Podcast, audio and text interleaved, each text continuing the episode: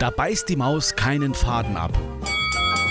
Für dieses Sprichwort gibt es gleich zwei Erklärungen, wo es herkommen könnte. Zum einen aus der griechischen Tierfabel Der Löwe und das Mäuschen.